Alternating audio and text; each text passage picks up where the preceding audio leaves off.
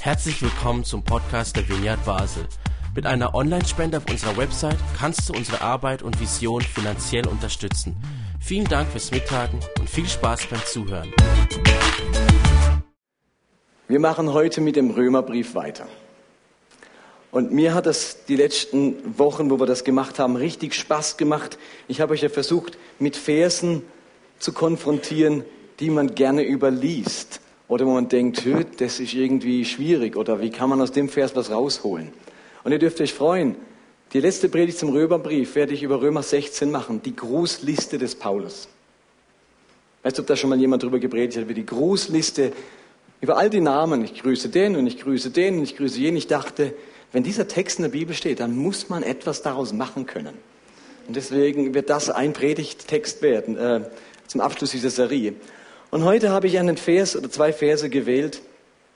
So ein typischer Paulus-Satz, gespickt mit Substantiven. Wo man beim Lesen so denkt, ich verstehe nur Bahnhof irgendwie, das sind nur Substantive. Die Gnade und die Wahrheit des Herrn in der Bewährung der Wahrheit mit Unerschütterlichkeit und Herrlichkeit preisen wir und lobpreisen. Und, und irgendwie merkt man, ich komme gar nicht, wo ist denn das Verb? Was geht's eigentlich? Ähm, und ich dachte mir, so ein Vers muss ich nehmen. Und dann erklären, dass ihr hinterher rausgeht und denkt, jetzt verstehe ich etwas von, äh, von diesem Text. Und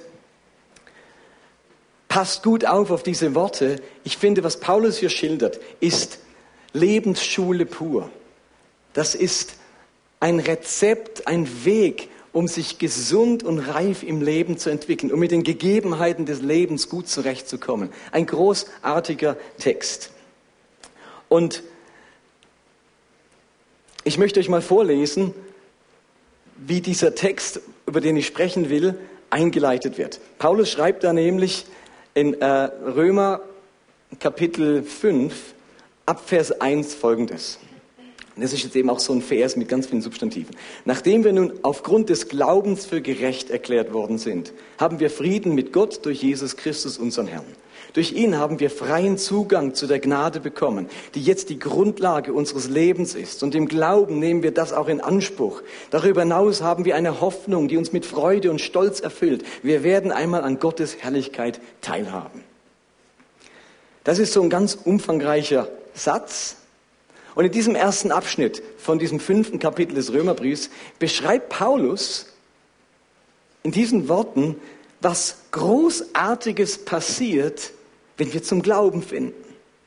Da ereignet sich nämlich Dinge auf einerseits kosmischer Ebene und auf ganz persönlicher Ebene. Das ist so eine Art Hymne an das, was passiert, wenn man zum Glauben findet. Und da heißt es jetzt zum einen, dass wir für gerecht erklärt werden. Das eine, was uns passiert, ist Gerechtigkeit. Wer zum Glauben an Christus findet, der wird zunächst einmal von Gott für gerecht erklärt. Unsere Schuldhaftigkeit, unsere Schlechtigkeit wird überwunden und wir werden beschenkt mit der ureigenen Gerechtigkeit Gottes. Nicht mit irgendeiner Gerechtigkeit, sondern Gott selbst schenkt uns seine Gerechtigkeit, erklärt uns für gerecht. Und dann kommt es zum nächsten. Wir erleben den Frieden mit Gott.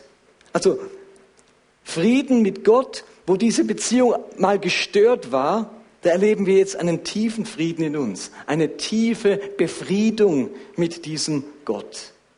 Also dieses biblische Konzept des Shalom steckt da dahinter, des Friedens. Das ist der krönende Ausdruck, wo man auch mit Gottes Segen übersetzen könnte. Frieden, Shalom. Also wenn der Shalom Gottes kommt, dann, dann sind wir ganz unter dem Segen Gottes.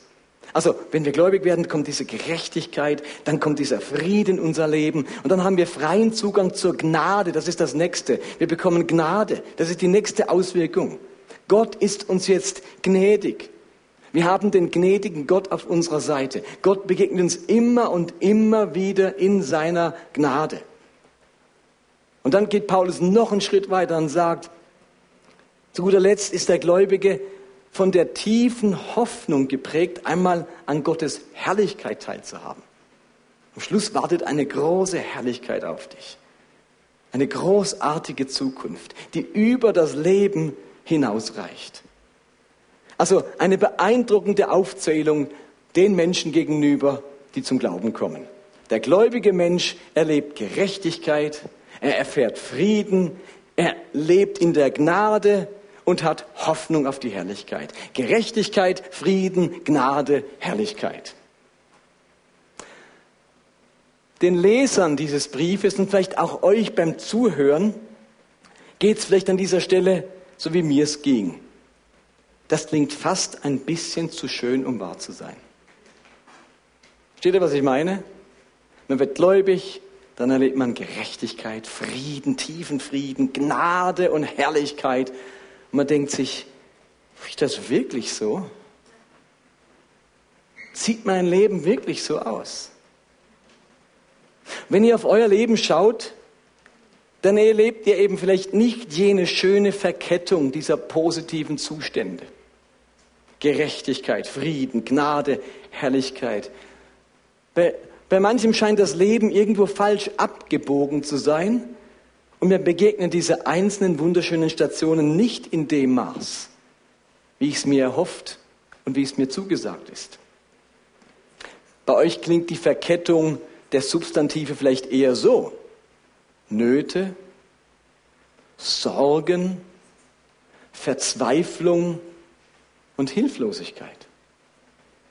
Wenn ihr eure Substantive aufzählt, wird es vielleicht eher so klingen. Oder Probleme, Flucht, Selbstvorwürfe und Scham.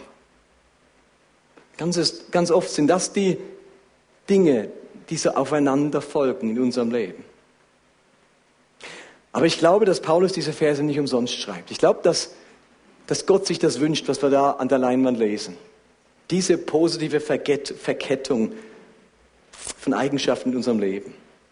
Und versteht ihr, auf dem Weg zu dieser Erfahrung, auf dem Weg zu diesem Erlebnis müssen wir manchmal bestimmte Lektionen für uns lernen.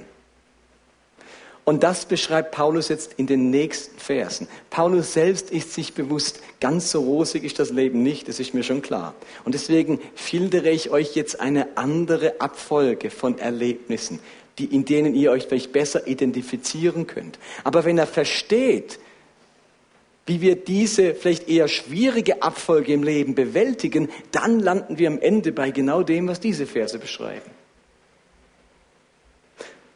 Paulus ist sich bewusst, dass das Leben nicht immer so rosig und nicht immer ein Sonnenschein ist. Er weiß, dass zum Leben eben auch Nöte und Herausforderungen gehören. Aber Paulus zeigt in diesen nächsten Versen, die ich euch jetzt gleich vorlese, auf, welche positive Verkettung trotzdem möglich ist. Und die Verse stehen von drei bis fünf, Römer 5, drei bis fünf. Dort heißt es, doch nicht nur darüber, was wir gerade eben gelesen haben, nicht nur darüber freuen wir uns Klar, darüber freut man sich, über Gerechtigkeit und, und, und Frieden und Gnade und Herrlichkeit. Darüber freuen sich alle. Nicht nur darüber freuen wir uns. Wir freuen uns auch über die Nöte, die wir jetzt durchmachen. Denn wir wissen, dass Not uns lehrt, durchzuhalten. Und wer gelernt hat, durchzuhalten, ist bewährt. Und bewährt zu sein, festigt die Hoffnung. Und in dieser Hoffnung werden wir nicht enttäuscht. Denn Gott hat uns den Heiligen Geist gegeben und hat unser Herz durch ihn mit der Gewissheit erfüllt, dass er uns liebt. Also Paulus beschreibt in diesen Versen eine andere Abfolge von Ereignissen, einen anderen Weg, eine andere Entwicklung. Es ist keine zwangsläufige Abfolge, sondern eine Entwicklung, auf die wir uns einlassen müssen. Und ich möchte euch oder mit euch gern diese Abfolge durchgehen, die Paulus hier beschreibt, und genau überlegen, was jedes einzelne Wort, die hier ähm, gelb dargestellt sind, bedeutet. Paulus bedingt, beginnt damit, dass er sagt, okay, das Leben ist nicht nur Friede, Freude, Eierkuchen oder Gerechtigkeit, Freude, Gnade und so weiter, sondern im Leben begegnen uns Nöte. Wir freuen uns über die Nöte, die wir jetzt durchmachen. Im Griechischen steht hier das Wort Thlipsis. Das wird ganz oft gebraucht, wenn man eben beschreiben will eine Not, eine schwierige Situation. Das Grundwort hinter Thlipsis bedeutet eigentlich etwas zerquetschen, zermalmen, drücken, drängen.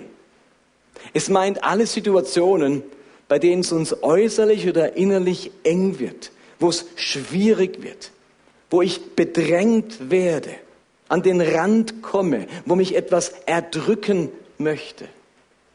Also das Wort kommt sehr häufig im Neuen Testament vor und steht für eine ganze Reihe von schwierigen Zuständen, eben für Nöte, Herausforderungen, Probleme, Bedrängnisse, Leid, Schmerz, Trübsal, Drangsal, Bedrückung.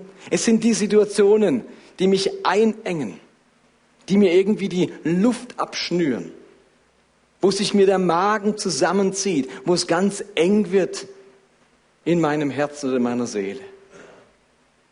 Paulus weiß eben, dass nicht nur Frieden, Shalom und Herrlichkeit äh, unser Leben, unser Leben prägt, sondern dass wir auch in Situationen geraten, die sich nach dem Gegenteil anfühlen, die uns zu erdrücken scheinen, die drückend schwer sind, die seelisch in die Enge treiben.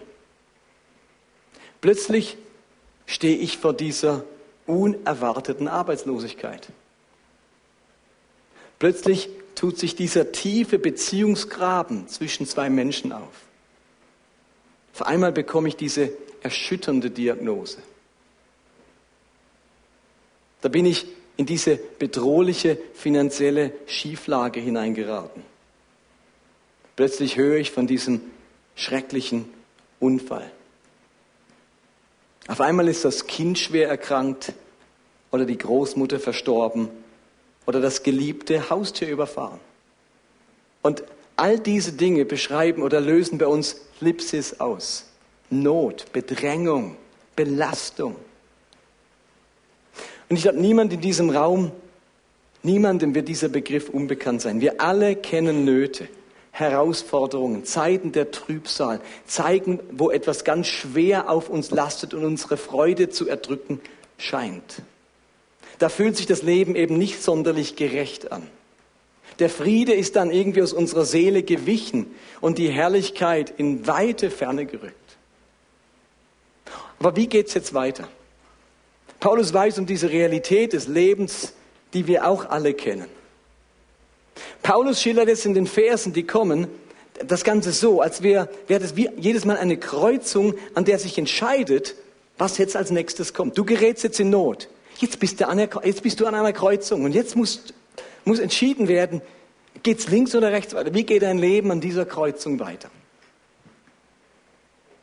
An der Kreuzung der Not, der Trübsal, da gibt es nämlich ganz verschiedene Abzweigungen Wege. Wir, wir kennen sie. Ein Weg an der Kreuzung der Not, wenn wir der begegnen, lautet Flucht. Das Schild heißt Flucht hierhin. Ich laufe davon. Ich möchte mich nicht mit dem Problem auseinandersetzen. Ich möchte das Ganze verdrängen. Ich möchte es irgendwie gar nicht wahrhaben. Ein anderer Weg an dieser Kreuzung der Not lautet Wut und Zorn. Wenn mir diese Bedrängnis begegnet, suche ich einen Schuldigen. Oder die Situation erregt meine Aggression. Da muss ich irgendwie Dampf ablassen. Ich mache mir vielleicht selbst Vorwürfe oder anderen Vorwürfe. Ich ärgere mich und ich hadere mit mir, mit anderen oder mit Gott. Wieder ein anderer Weg an der Kreuzung der Bedrängnis lautet Aktivismus. Das muss man jetzt unbedingt lösen. Da muss man jetzt was tun. Man muss handeln. Ich muss mich wehren. Hier darf man jetzt nicht warten. Sofort reagieren. Keine Zeit verlieren. Jetzt oder nie. Wahrscheinlich gibt es noch viele andere Wege an dieser Kreuzung der Flipsis, der Trübsal. Paulus macht eben auf einen ganz anderen Weg aufmerksam. Er weiß, dass Nöte etwas bewirken. Nicht nur Flucht, nicht nur Zorn oder Aktivismus. Er schreibt in Vers 3, aber nicht nur das, sondern wir rühmen uns auch in den Bedrängnissen oder wir freuen uns der Nöte, haben wir vorhin gehört, weil wir wissen, dass die Bedrängnis standhaftes Ausharren bewirkt. Wir wissen, dass die Bedrängnis, diese Not, diese Herausforderung, was auch immer es ist, standhaftes Aushalten bewirkt, Ausharren bewirkt. Also Not bewirkt klar Fluchtgedanken und, und äh, Scham und Aktivismus und, und so weiter. Aber Not kann eben auch standhaftes Ausharren bewirken. Eine andere Übersetzung sagt Geduld. Das ist übrigens dasselbe Wort, das wir vor einigen Wochen schon mal hatten in der Predigt. Erinnert ihr euch, als es ums Thema Resilienz ging im Thessalonischer Brief. Und das ist dieses Wort Hypomeno. Vielleicht erinnert ihr euch. Erinnert sich irgendjemand? beim Thema Resilienz, der Salonischer Brief. Ihr Schüler des Herrn, habt ihr gut aufgepasst? Also das ist das zweite Element in seiner Aufzählung. Also standhaftes Ausharren, Standhaftigkeit oder Geduld. Also das Wort, das hier dahinter steckt, bedeutet Beharrlichkeit, Standhaftigkeit, Ausharren. Dieses Wort Hypomeno, das, das meint nicht die passive Geduld, das reine Aushalten. Es überwiegt bei diesem Begriff das tapfere Standhalten. Das Wort geht mehr in Richtung Tapferkeit im Sinne von tapfer geduldig sein. Also es ist nicht die Geduld mit der Färbung der Kapitulation oder der Ohnmacht, sondern das drunterbleiben, das Stehenbleiben, das Dranbleiben, das nicht davonlaufen, trotz der Herausforderung, trotz des Schmerzes und der Not. Also Paulus ist der Überzeugung, dass Herausforderungen, dass Bedrängnisse nicht unweigerlich negative Folgen haben müssen. In der Not, sagt er, kann man etwas lernen. In der Not, Not kann etwas Konstruktives bewirken, nämlich die Fähigkeit, etwas auszuhalten, etwas zu ertragen, etwas durchzustehen. Also in der Not kann jemand sagen, habe ich gelernt, nicht aufzugeben, dran zu bleiben, drunter zu bleiben, Gott zu vertrauen, auf seine Hilfe zu warten, mich in seine Hand zu geben. Stellt euch das einen Moment vor. Ihr erlebt da diese große Herausforderung, diese Not, diese Bedrängnis. Ihr macht diese Krankheit durch. Und ihr haltet das aus. Ihr ertragt das und ihr gebt nicht auf. Oder ihr geratet in diesen schwierigen Konflikt, ganz schwieriger Konflikt, und bleibt dabei demütig. Ihr bleibt fair. Ihr gebt die Beziehung nicht auf. Ihr ringt um diese Beziehung, ihr streckt die Hand aus, ihr zerschneidet nicht das Band, sondern haltet das aus bis zur Versöhnung. Oder ihr erlebt den Verlust dieses nahen Menschen und bei aller Trauer und Verzweiflung und Schmerz gelingt es euch am Ende wieder aufzustehen und zurückzufinden ins Leben und sogar zur Freude und zum Glück. Die Not hat etwas in euch bewirkt, nämlich die Fähigkeit, etwas auszuhalten, etwas durchzustehen, standzuhalten. Und ohne Not hätte man diese Erfahrung gar nicht machen können. Standhaftigkeit entsteht ja nur, wenn man etwas standhalten muss. Ausharren entsteht nur, wenn man etwas aushalten muss, sonst entsteht das ja gar nicht. Und Paulus weiß, dass das der erste wichtige Schritt für eine ganz entscheidende Entwicklung im Leben ist. Ich begegne, mir begegnet Not, das könnt ihr euch gar nicht aussuchen, könnt ihr auch gar nicht die Tür abschließen vor der Not, die kommt. Wissen wir alle. Und jetzt sagt Paulus, da gibt es eine Möglichkeit, dass Not bei euch etwas auslöst. Nicht Flucht, nicht Zorn, nicht Verärgerung, vielleicht auch, aber irgendwann muss der Schritt kommen, wo ihr es schafft, dass die Not bei euch Standhaftigkeit auslöst. Und jetzt führt Paulus in seinem Vers den nächsten Begriff ein in dieser Entwicklung. Also Bedrängnis, Not bewirkt standhaftes Ausharren, tapfere Geduld könnte ich auch sagen. Und diese, dieses standhafte Ausharren bewirkt jetzt wieder etwas. Also stellt euch vor, ihr habt in der Krankheit nicht aufgegeben. Ihr habt den Konflikt ausgehalten bis zur Lösung. Ihr habt den Todesfall überlebt und zurückgefunden zum Glück und so weiter. Was macht das mit uns? Was macht das Erlebnis des Durchhaltens und Aushaltens mit uns? Es macht uns stolz. Es macht uns stark. Es verleiht uns Selbstvertrauen und Selbstbewusstsein. Und genau das meint der Begriff, den Paulus hier bringt. Wir wissen, dass die Bedrängnis standhaftes Ausharren bewirkt. Das standhafte Ausharren aber Bewährung. In der Schlachtübersetzung, Neues Leben übersetzt, Geduld aber macht uns innerlich stark. Oder in der neuen evangelistischen Übersetzung heißt es, und wer Geduld gelernt hat, ist bewährt. Das Wort, das hier für Bewährung steht, ist das griechische Wort äh, Dokime. Und der Wortstamm von diesem Wort wurde im Altertum gebraucht, um Münzen auf ihre Echtheit zu prüfen. Das eigentliche griechische Wort hat man benutzt, wenn man Münzen prüfen wollte, ob sie echt sind. Durch einen Schmelzprozess auf Echtheit prüfen. Auf die Probe stellen, in der sich etwas bewährt. als echt herausstellt. Also Bewährung im Sinne von Anerkennung. Man hat sich bewährt. Man hat etwas unter Beweis gestellt. Dokime heißt, es, hat sich unter, es ist unter Beweis gestellt, das ist eine echte Münze und keine Fälschung. Ich habe mir und anderen etwas bewiesen. Das meint Bewährung. Und wir wissen, dass das mit unserem Inneren, mit unserem, mit unserem Selbstbewusstsein etwas passiert, wenn wir unsere Ausdauer unter Beweis gestellt haben. Wenn wir uns und anderen etwas bewiesen haben, wenn wir uns als echt und bewährt gezeigt haben. Darum finde ich das in dieser einen Übersetzung so, so gut ausgedrückt. Geduld aber macht uns innerlich stark. Also standhaftes Ausharren bewirkt innere Stärke.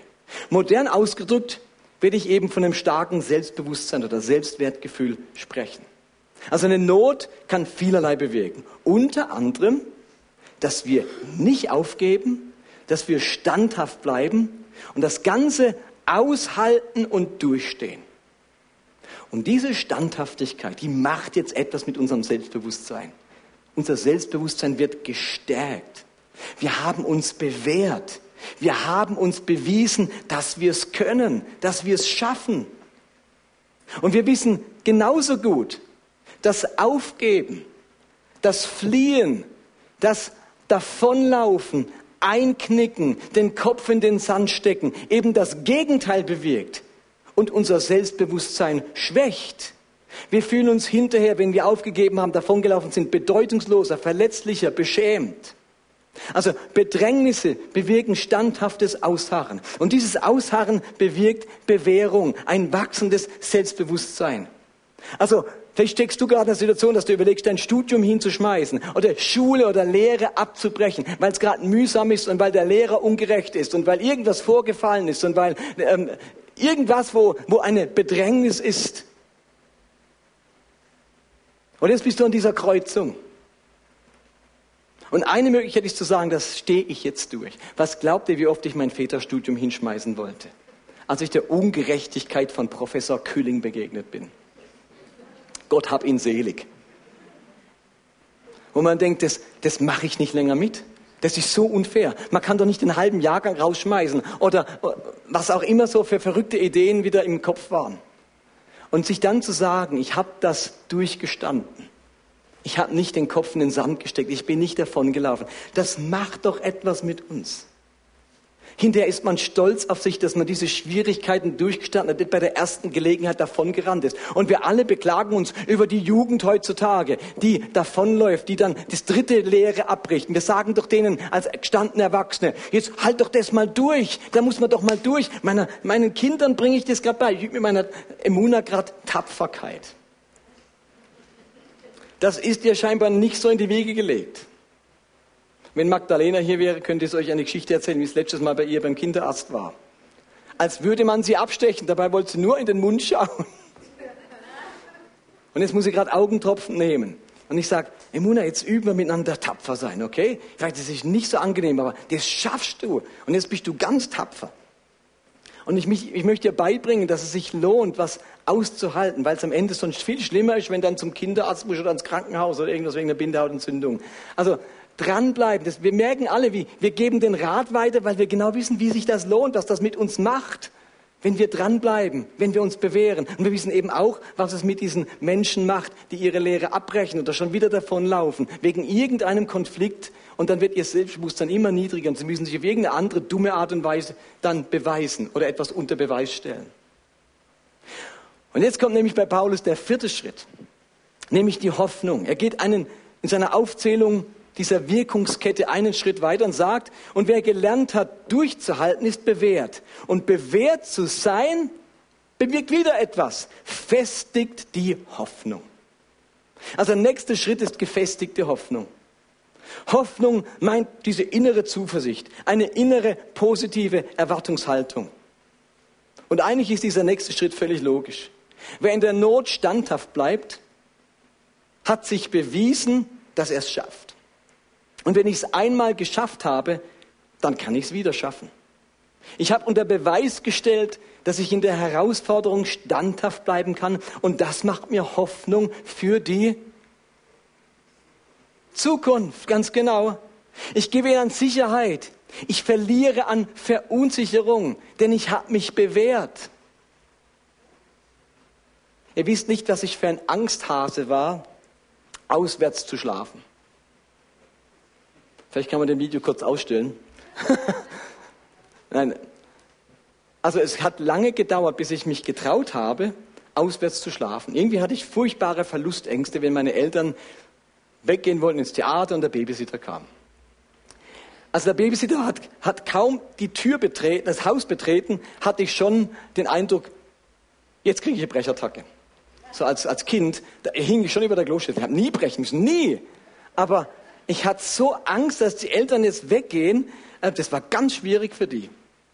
Und irgendwann habe ich mich dieser Herausforderung, dieser Bedrängnis gestellt und was was passiert? Ich habe mir gesagt, jetzt bin ich mal ein tapferer Junge und jetzt lasse ich die Eltern gehen, jetzt mache ich kein Theater.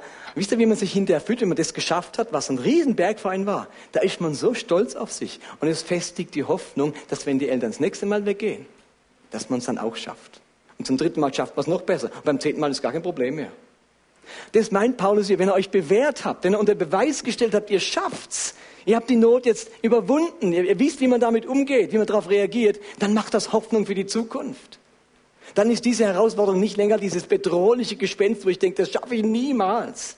Wir gewinnen an Sicherheit und verlieren Verunsicherung. Dann nimmt die Bedrängnis, es nimmt den Bedrängnis den Schrecken, denn ich habe es ja schon mal geschafft. Also, wir, wir kennen das ja alle im Kleinen, eben. Das Kind, das Angst vor der Spritze hat, vom Blutabnehmen. Und hat, wer von euch hat Angst vom Blutabnehmen? Hallo? Niemand mehr. Eben, warum habt ihr keine Angst mehr? Weil er merkt, man stirbt nicht daran. Man überlebt das. Aber das sagst mal, also ich hatte so einen Kinderarzt, der hatte so eine Technik, die man sehr schnell durchschaut hat. Er hat immer gefragt, mit was spielst du denn gerne? Wenn er den Satz gesagt hat, wusste man, jetzt passiert was Schlimmes. mit was spielst du denn gerne? Und dann musste er mir mal Blut abnehmen, so als Kind. Und dann mein, sein Trick war dann eben, ich zähle auf drei und dann nehme ich ab. Und bei eins war schon drin, zwei, oder wer Spritze geben, nicht Blut abnehmen, Spritze geben, zwei reingedrückt und drei draußen. Und dann denkt man sich, wann, wann passiert ist, dann war es schon passiert. Aber man hat unglaubliche Angst davor gehabt und dann hat man gemerkt, ich habe das geschafft. Ich habe das überlebt. Ich bin kein Feigling. Und beim nächsten Mal Spritze bekommen, ist schon viel weniger schlimm. Denn unsere Hoffnung hat sich gefestigt, dass wir das nächste Mal auch schaffen werden.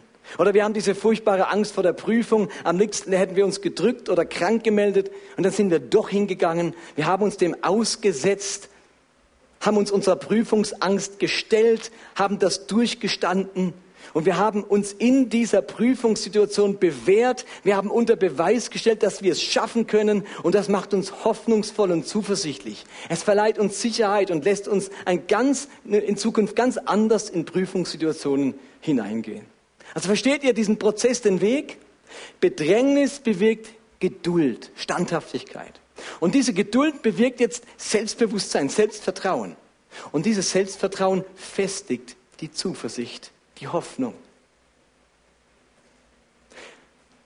Jetzt hat Paulus noch einen Begriff, den er hat. Also bis dahin ist die, die, die Kette schon sehr logisch, mit der kann man schon ganz an viel anfangen. Und wir jetzt sagen, jawohl Martin, mit der kann man viel anfangen, ähm, das ist ganz geschickt für jeden Psychologen. Wo ist denn jetzt hier Gott in dieser ganzen Geschichte? Das ist alles bloß Selbsthilfe. Zack, bewähr dich, unter Beweis, Selbstbewusstsein und, und aushalten. Wo ist denn Hallo Gott in dieser Gleichung? Ja, ich kann auch nicht dafür, dass der bisher noch nicht vorkam. Weil dieser Prozess, der läuft ab, ob du gläubig bist oder nicht. Es ist nicht so, dass ein, ein, ein, Mensch, der mit Gott nichts zu tun hat, sagt, oh, bei mir funktioniert das gar nicht. Natürlich funktioniert es bei dem auch. Wenn der sich eine Herausforderung stellt und was unter Beweis stellt, fordert das auch seine Hoffnung, seine Zuversicht. Aber jetzt kommt eben bei Paulus doch Gott ins Spiel. Er schreibt nämlich, und in dieser Hoffnung, die jetzt entstanden ist, werden wir nicht enttäuscht. Denn Gott hat uns mit dem Heiligen Geist, den er uns geschenkt hat, auch seine Liebe ins Herz ausgegossen. Also jetzt bringt Paulus Gott ins Spiel. Er macht deutlich, dass dieser ganze Prozess diese vier Schritte, nicht auf wackeligen Füßen steht. Das Endergebnis, nämlich ein Leben mit Zuversicht, mit Sicherheit, mit Hoffnung, das ist zutiefst begründet. Diese Hoffnung, diese Zuversicht, die sich aus diesem Prozess entwickelt hat, aus diesem Konfrontiertsein mit der Not, dem, dem Aushalten, dem wachsenden Selbstvertrauen. Diese Hoffnung ist zutiefst begründet. Sie läuft sicher nicht ins Leere. Warum? Weil dieser ganze Prozess, diese ganze Entwicklung ist getragen von der Liebe Gottes. Also Paulus macht am Ende eigentlich deutlich, was die Grundlage für diesen ganzen Prozess ist. Weil ich zutiefst weiß, dass Gott mich liebt, kann ich in der Not durchhalten und dranbleiben. Denn ich weiß, Gott sorgt für mich, Gott liebt für mich, Gott ist auf meiner Seite. Ich erlebe eine Bedrängnis, aber der Heilige Geist hat die Liebe Gottes in mein Herz ausgegossen. Und dieses Bewusstsein der Liebe und der Fürsorge und der Güte Gottes, dieses Bewusstsein macht mir möglich, dass ich aushalte, ausharre und geduldig standhalte. Und ich glaube, jeder von uns wünscht sich genau diesen Prozess, wenn er einer Not begegnet. Er wünscht sich, dass er in dieser Not, wie auch immer sie heißt, dass er in dieser Not weiß, dass Gott ihn trotzdem zutiefst liebt. Und auf dieser Grundlage möchten wir alle stehen. Jetzt bin ich arbeitslos geworden, jetzt ist mein Kind erkrankt, jetzt ist diese Person gestorben. Und jetzt möchte ich mir nicht einreden müssen, sondern vom Heiligen Geist geschenkt bekommen, zu wissen, du bist trotzdem zutiefst geliebt. Er sagt ja nicht, dann redet euch ein, dass Gott euch liebt, sondern sagt, die Liebe ist ausgegossen. Das ist der Anteil Gottes, der will das in unser Herz ausgießen. Auf dieser Grundlage wollen wir und sollen wir stehen. Und im Bewusstsein dieser Liebe schaffen wir es jetzt durchzuhalten, dran zu bleiben, nicht aufzugeben. Und dieses Durchhaltevermögen stärkt unser Inneres und lässt uns bewährt sein. Und diese persönliche Bewährung fördert unsere Zuversicht, macht uns hoffnungsvoller. Und plötzlich stehen wir innerlich an einem ganz anderen Punkt, auf einer anderen Stufe und können jetzt wiederum besser und zuversichtlicher einer weiteren Not begegnen. Und die Frage ist jetzt, bei welchem Schritt von diesen vier Schritten tust du dir besonders schwer? Ist mein Knackpunkt das Durchhalten und Ausharren? Gebe ich eben immer wieder auf? Knicke ich immer wieder ein? Laufe ich gerne davon? Ist das meine Spruchstelle in diesem Prozess? Oder ist mein Schwachpunkt der Schritt, bei dem ich es schwer tue, der, dass ich immer wieder äh, fest an einem, dass ich ähm, immer wieder festhänge an einem gestärkten Inneren oder einem gestärkten Selbstbewusstsein? Kann ich mir selbst nicht zusprechen, dass ich mich bewährt habe, dass ich es gut gemacht habe, dass ich es geschafft habe. Da hast du was durchgehalten, aber irgendwo tue ich dir so schwer damit, dass dieses Durchhalten dein Selbstbewusstsein stärkt. Oder ist bei, bei mir äh, der Prozess beim Thema Zuversicht und Hoffnung ins Stocken geraten. Obwohl ich mich bewährt, bewährt habe, bin ich nicht hoffnungsvoller geworden. Ich komme nicht über meinen inneren Pessimismus hinaus. Oder hadert es bei mir am Wissen um Gottes Liebe für mich? Ist diese Erkenntnis noch nicht ausgegossen in mein Herz, noch nicht angekommen in meinen tiefsten Gedanken und Empfindungen? Also dieser Text im Römerbrief zeigt mir, welche Entwicklung Gott mit uns gehen möchte, für was Gott und sein Geist bereitstehen in meinem und in unserem Leben. Niemand wünscht sich Bedrängnisse. Aber dort, wo sie sich ereignen, ihr Lieben, da gibt es einen Weg. Da gibt es einen Prozess, der uns am Ende nicht bei der Niederlage landen lässt, sondern bei einer gefestigten Hoffnung und Zuversicht. Und darum lese ich diese Verse nochmal vor.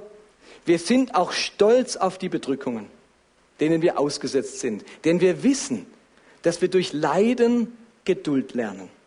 Und wer Geduld gelernt hat, ist bewährt. Und das wiederum festigt die Hoffnung. Und in dieser Hoffnung werden wir nicht enttäuscht. Denn Gott hat uns mit dem Heiligen Geist, den er uns geschenkt hat, auch seine Liebe ins Herz ausgegossen. Amen.